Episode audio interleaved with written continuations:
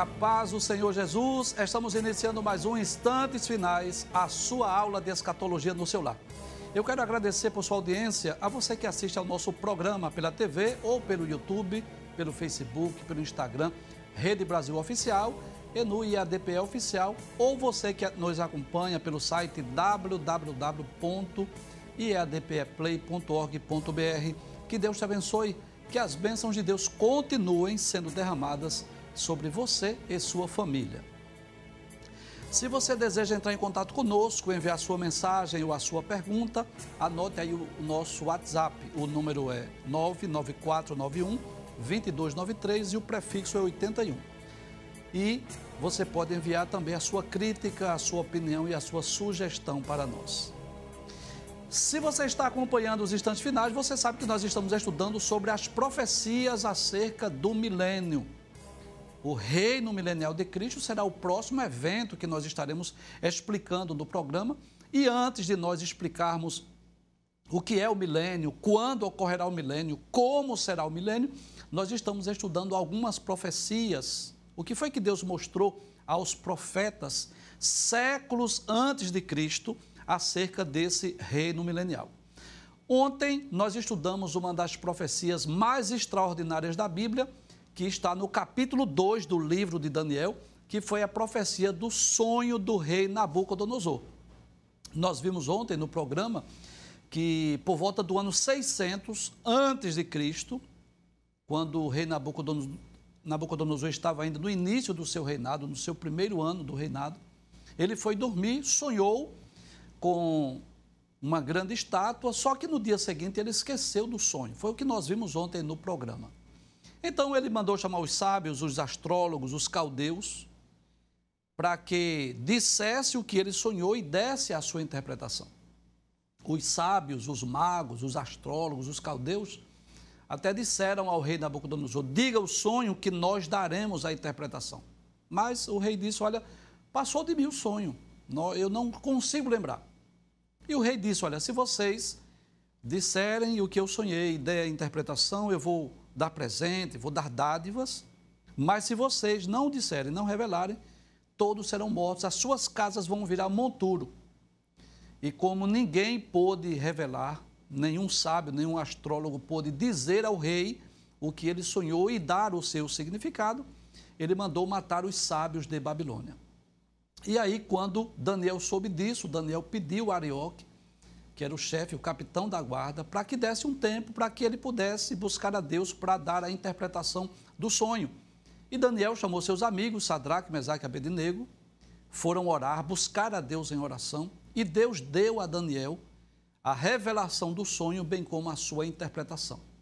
Nós vimos ontem no programa que o rei Nabucodonosor sonhou com uma grande estátua, cuja cabeça era de ouro, o peito e os braços eram de prata, o ventre, as coxas de cobre, as pernas de ferro e os pés de ferro misturado com barro.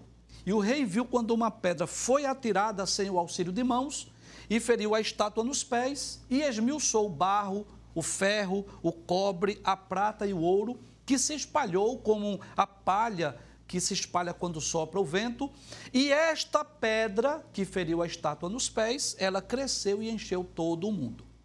Nós explicamos ontem no programa que essa estátua aqui representava os grandes impérios que iriam suceder a Babilônia. Né? A cabeça de ouro representa a Babilônia, o peito e os braços de prata representam o Império Medo-Persa, o ventre e as coxas de cobre representam o Império Grego, as pernas de ferro representam o Império Romano e os pés de ferro misturado com barro representa o, o Império, o reino do Anticristo que é futuro. Então, esses quatro reinos já ocorreram no passado mas falta aqui o império do anticristo. E esta pedra, que foi atirada sem o auxílio de mãos, que feriu a estátua nos pés, representa exatamente o reino milenial de nosso Senhor Jesus Cristo. Eis aí o porquê desse título, né? Profecias acerca do milênio. E talvez você perguntou ontem, não é? O que é que tem a ver o sonho do rei Nabucodonosor com o reino milenial? É que esta pedra aqui representa exatamente o reino de nosso Senhor e Salvador Jesus Cristo.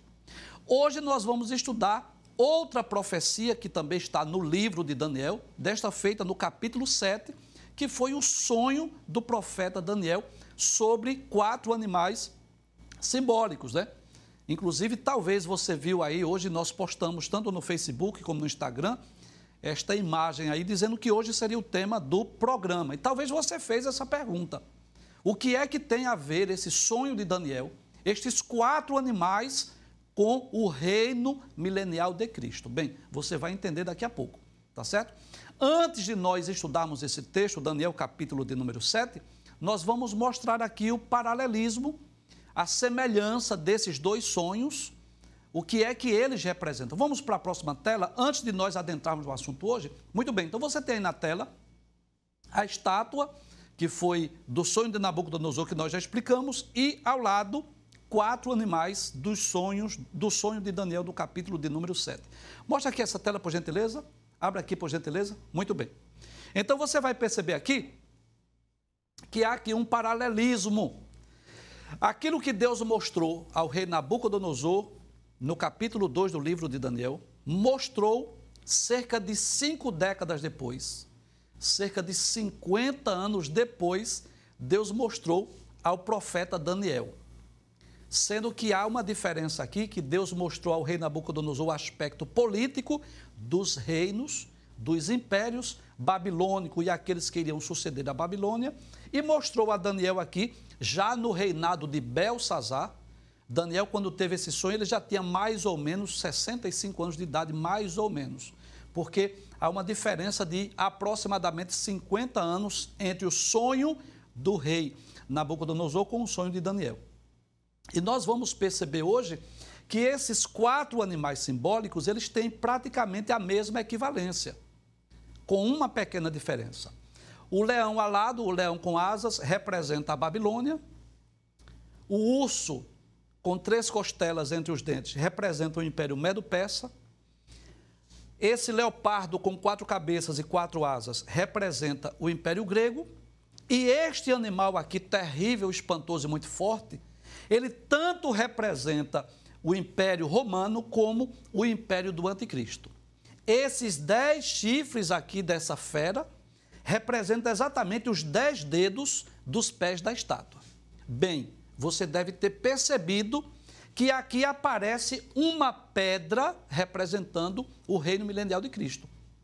E aqui nesses animais nós não podemos ver, nós não enxergamos o reino milenial de Cristo. Mas você vai perceber na sequência do texto onde é que aparece aqui nesta profecia o reino milenial de nosso Senhor Jesus Cristo. Então é sobre isso que nós vamos estudar hoje o sonho de Daniel, que está lá no capítulo de número 7, versículos 1 a 28 para que você tenha uma compreensão melhor desse texto, é aconselhável que você leia todos os versículos. Nós não faremos isso, nós não vamos explicar versículo por versículo por conta do tempo e, em segundo lugar, porque o nosso objetivo, na realidade, é mostrar exatamente o reinado de Cristo. Onde está aí o reinado de nosso Senhor Jesus Cristo? Por isso que nós não vamos explicar versículo por versículo, mas vamos ver pelo menos um, um, panorama desse texto aí, o que é que diz a palavra de Deus acerca do sonho de, de Daniel, que está no capítulo 7 do seu livro. Vamos, vamos ver, por gentileza. Próxima tela? Muito bem. Então, no primeiro ano de Belsazar, isso era mais ou menos o ano 550, 550 antes de Cristo, mais ou menos. Né? Então, o rei eh, Belsazar já não era mais o rei Nabucodonosor. Belsazar, na realidade, era neto de Nabucodonosor e ele estava reinando, governando. E ele teve, né, eh, Daniel teve esse sonho, teve visões da sua cabeça e ele ah, escreveu, né, relatou esse sonho. E Daniel disse: Eu estava olhando na minha visão da noite, e esse que é dos quatro ventos do céu combateu no mar grande, e quatro animais grandes, diferentes uns dos outros, subiam do mar. Então, Daniel viu aí esses quatro animais. Como eram esses quatro animais? Nós vamos explicar cada um deles. Vamos para o próximo versículo. Primeiro, era um leão com asas de águia. Né? Então, nós vamos perceber que o primeiro leão, o primeiro animal, desculpe, era um leão com asas de águia, e você sabe disso, que o leão é o rei dos animais e a águia é a rainha das aves. Nós vamos perceber isso. A águia é a rainha das aves. E Daniel diz: Eu olhei e eis que foram arrancadas as asas. Então, isso já fala é, que esse animal, que esse, esse leão, ele estava perdendo a sua velocidade. Isso nos mostra que o reinado de Belsazar já não era aquele reinado com tanto ímpeto como o reinado de Nabucodonosor. E diz mais que foi levantado da terra e foi posto em pé como homem. Por que ele foi colocado em pé como homem? Isso fala da experiência que teve o rei Nabucodonosor. Foi-lhe dado um coração de homem. Por quê? Você sabe disso. No capítulo 4 do livro de Daniel, você sabe disso que o rei Nabucodonosor se envaideceu, se ensoberbeceu por causa da glória, do esplendor que havia na Babilônia. Ele tomou aquela glória para si, ele ficou um tempo como animais, como um animal, recebendo o orvalho da terra, comendo palha como boi. As unhas cresceram, cresceu pele no seu corpo, até que ele reconheceu que é Deus quem domina sobre o filho dos homens. Quando ele reconheceu isso, então foi restabelecido o seu reino. Por isso que o texto diz que foi lhe dado aí um coração de homem. Então, aquele, aquele monarca do capítulo 2, que queria matar os sábios de Babilônia, porque não disseram o que ele havia sonhado, ele teve o coração transformado por conta das muitas experiências que teve com Deus. Por isso que o texto diz que foi lhe dado um coração de homem. Então, este leão aí, é, com asas de águia, representa exatamente o império babilônico ou o próprio rei Nabucodonosor. Depois, Daniel continuou olhando no seu sonho, na sua visão, e apareceu o segundo animal. E esse segundo animal era semelhante a um urso. E assim como o, a prata é inferior ao ouro, nós vamos perceber que o urso é inferior ao leão. Então nós vamos perceber que o reinado medo-persa ele foi em certo aspecto inferior ao reinado da Babilônia, não teve a mesma glória, o mesmo apogeu. E nós já explicamos que reuniram-se dois povos, dois exércitos, para pelejar contra a Babilônia, os medos e os persas. Então, diz que, Daniel diz que este urso, ele levantou de um dos lados. E por quê? Porque reuniu-se os medos e os persas para lutar contra a Babilônia, mas os persas prevaleceram sobre os médios. Por isso que diz que ele levantou de um dos lados. E essas três costelas que ele tinha nos dentes foi exatamente as primeiras conquistas do Império Medo-Persa, que foi a Lídia, Egito e Babilônia. Por isso que diz que tinha essas três costelas. É interessante o quanto a profecia é detalhista, não é? Cada detalhe desses animais, dessas profecias se encaixa no decorrer da história, no decorrer dos séculos. Então, essas três costelas entre os dentes desse urso representam as três principais conquistas do Império Medo-Persa. Daniel continuou sonhando. E qual é o terceiro animal que aparece aí? O terceiro animal, ele era semelhante a um leopardo. Você sabe que o leopardo, ele tem uma aparência de uma onça. É pintadinho assim como uma onça. Só que esse leopardo, ele tinha quatro asas e também tinha quatro cabeças. Nós já tivemos oportunidade de explicar isso em outros programas, respondendo perguntas acerca do capítulo 7 de Daniel. E por que esse leopardo, que já é um animal muito veloz, o leopardo já é um animal veloz por natureza. Imagine ele com quatro asas. Por quê? Isso fala da agilidade do exército de Alexandre o Grande. Eu falei isso no programa anterior. Um grande estrategista de guerra que vencia as guerras numa espécie de guerra relâmpago, atacava os inimigos de surpresa, quando ele menos esperava, já estavam sendo invadidos e derrotados pelo exército de Alexandre. Por isso que esse leopardo aparece com quatro asas. Mas por que quatro cabeças? Alexandre tinha quatro generais.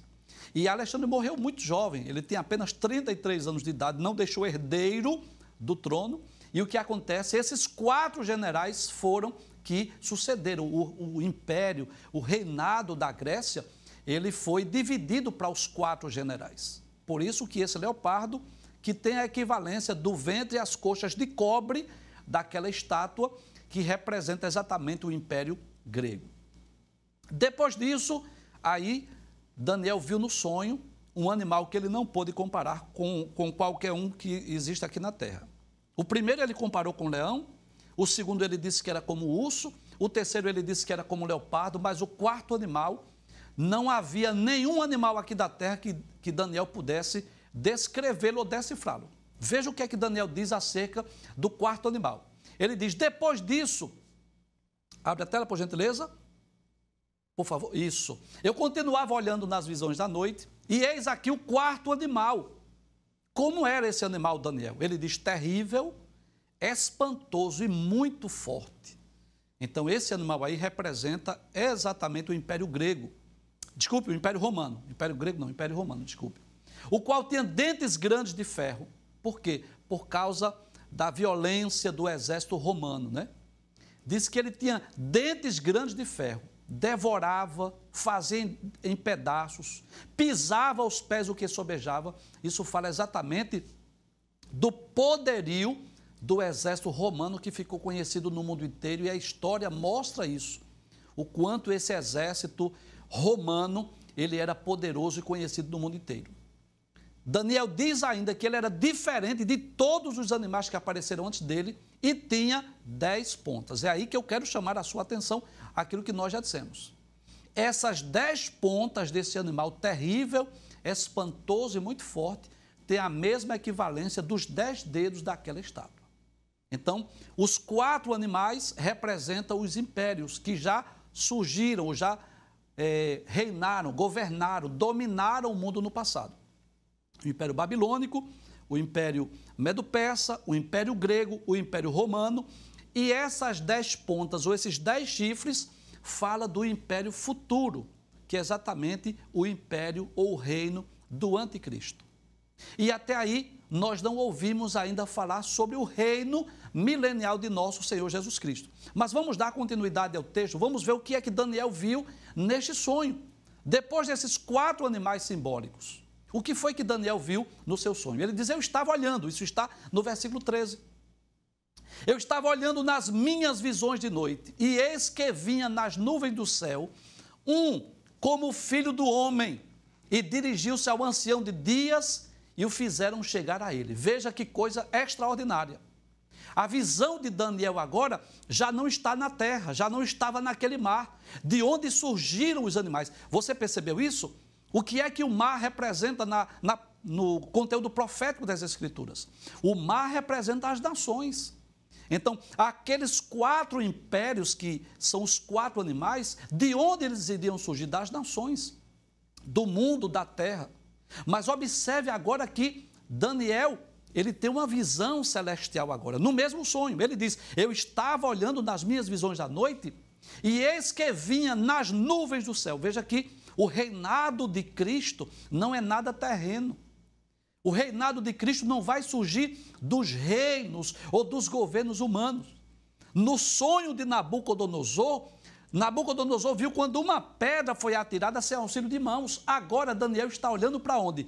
Algo lá nas nuvens do céu.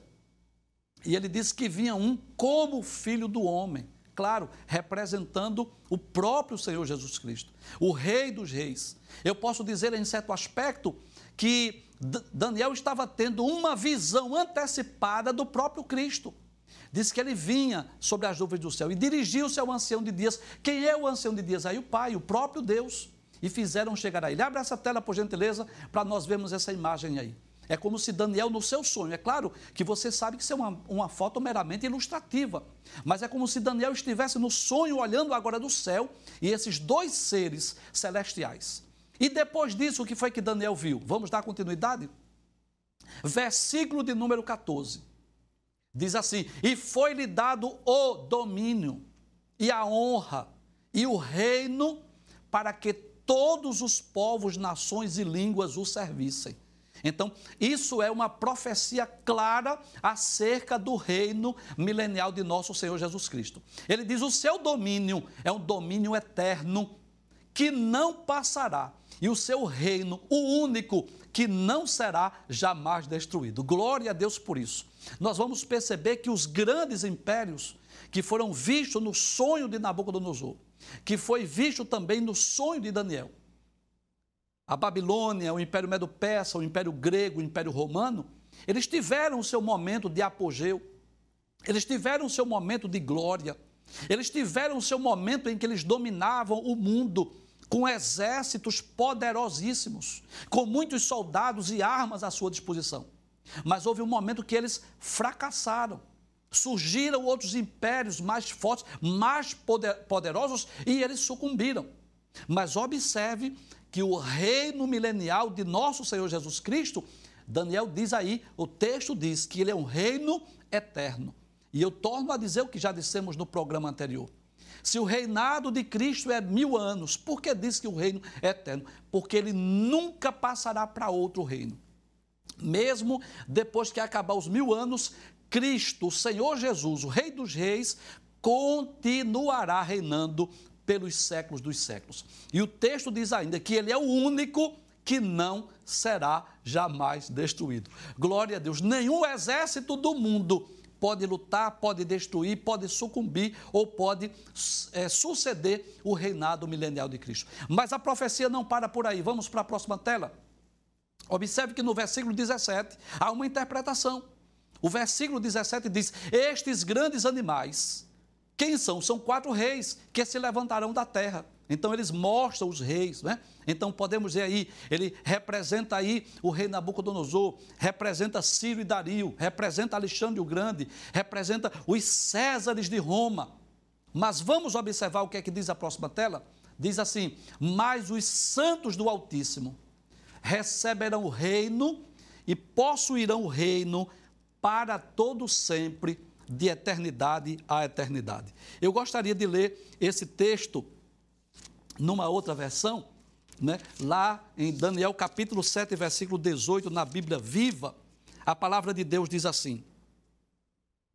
Então ele me explicou, é, mas perto do fim dos tempos, os santos do Deus Altíssimo vão dominar todos os reinos do mundo para sempre e eternamente. Glória a Deus. Então haverá um período no futuro, não, não será agora, depois da grande tribulação, depois da última revolta de Satanás, que o Senhor Jesus Cristo, ele vai dominar, vai governar sobre o mundo inteiro. É, desculpe, depois é, da grande tribulação e não depois da última revolta de Satanás, mas depois da batalha do Armagedon, na vinda de Jesus em glória. O Senhor Jesus irá governar durante mil anos aqui na terra. Cristo Jesus estará reinando a partir de Jerusalém. E o reino a quem será dado o reino? Aos santos do Altíssimo, como diz a palavra de Deus. Vamos para a próxima tela. Versículo de número 27. Na versão Almeida, revista e corrigida, diz assim: E o reino, e o domínio, e a majestade dos reinos debaixo de todo o céu serão dados ao povo dos santos do Altíssimo. Quem é que vai estar reinando aí? Pode deixar essa tela. No sentido espiritual, reinando com Cristo, estará a igreja, os salvos que foram arrebatados. Estaremos como os anjos reinando com Cristo. Mas aqui na terra, quem estará é, participando, usufruindo desse reino? Exatamente aqueles que escaparam é, da grande tribulação, aqueles que foram poupados na, no julgamento das nações. Eles vão desfrutar das bênçãos, das maravilhas do milênio. Diz o texto, não é? E o seu reino será um reino eterno, e todos os domínios o servirão e lhe obedecerão. Deixa eu ler esse versículo 27 agora na Bíblia Viva, que diz assim: Então todas as nações da terra, com todas as suas riquezas e glórias, serão dadas aos santos, né? Então os homens poderão, principalmente o povo judeu, essa nação tão odiada, tão perseguida, poderá viver em paz na sua terra. Nós vamos explicar sobre o milênio em próximos programas. Então, todas as riquezas e glórias serão dadas aos santos, o povo do Deus Altíssimo. O reino dele será um reino eterno, e todos os reis e todos os povos o servirão. Então, nós podemos entender que nesse sonho de Daniel, no capítulo de número 7, ele viu não só aqueles quatro animais que surgiam do mar, que surgiu das nações, mas ele teve uma visão celestial. Ele pôde ver um semelhante ao Filho dos Deuses, que estava se aproximando ali do ancião de dias, que representa o próprio Deus. E foi-lhe dado o que? O domínio. Foi-lhe dado o governo. Isso ainda é futuro. Os demais reinos, os demais impérios já, já ocorreram no passado. Já aconteceu. A história nos mostra, não só a Bíblia, mas a história nos mostra a veracidade que esses impérios realmente surgiram. O que é que falta? O que é que temos pela frente deste sonho? O que falta é apenas o governo do anticristo, representado pelos dez dedos da estátua e representado pelos dez chifres daquele animal terrível, espantoso muito forte. Volta para a primeira tela, por gentileza, para nós mostrarmos aqui. Isso. O que é que falta se cumprir? Falta cumprir-se o reinado ou o governo do anticristo, que é representado pelos pés de ferro misturado com barro, e representado nesse animal verde aí, esse animal terrível, espantoso e muito forte, por esses dez chifres. Isso é o governo do anticristo, que vai ser estabelecido, vai ser implantado aqui na terra. Nós estamos vivendo esse tempo dessa preparação. O mundo está sendo preparado para o governo do anticristo. Se possível, coloca o mapa aqui para nós explicarmos isso no mapa, por gentileza. Isso, muito bem. Obrigado pela agilidade. Então, o governo do anticristo que dá-se-á exatamente aqui no período da grande tribulação. Aqui estará durante esses sete anos, que será um governo que vai passar rápido. Diz Daniel capítulo 9, versículos 24 a 27, que, o, que ele fará um concerto com monte por uma semana. E é exatamente essa semana de anos que ele vai fazer um concerto. Então, no final da grande tribulação estará sendo travada a batalha do Armagedon e depois a vinda de Jesus em glória, quando Jesus descerá para julgar as nações. E quando Jesus descer para julgar as nações, Jesus irá implantar o seu reino milenial. Então, desse sonho do rei Nabucodonosor, bem como do sonho de Daniel, o que é que falta cumprir-se? Falta cumprir-se o império do anticristo e o reinado do nosso Senhor e Salvador Jesus Cristo. E assim como as demais profecias já ocorreram, já se cumpriram. Assim como passou o Império Babilônico, passou-se o Império Medo-Persa, passou-se o Império Grego, passou-se o Império Romano, nós não temos dúvidas que haverá no futuro um governo mundial, um homem será escolhido como líder mundial para representar todas as nações. Este homem será o anticristo. Ele irá governar mais uma vez, será um homem poderosíssimo, como foi Nabucodonosor no passado, como foi Ciro, como foi Alexandre, como foram os Césares romanos. Será um homem poderosíssimo, terá muitos exércitos e muitas nações ao seu dispor. Será considerado um homem invencível. Sentir-se ele vai se sentir como se fosse o próprio Deus. Mas quando ele estiver no, no sétimo ano do seu governo, Cristo Jesus descerá sobre as nuvens do céu com poder e grande glória para lançá-lo juntamente com o falso profeta no lago de fogo e implantar o reino milenial. Nós vamos a um breve intervalo e voltamos dentro de instantes. Até já.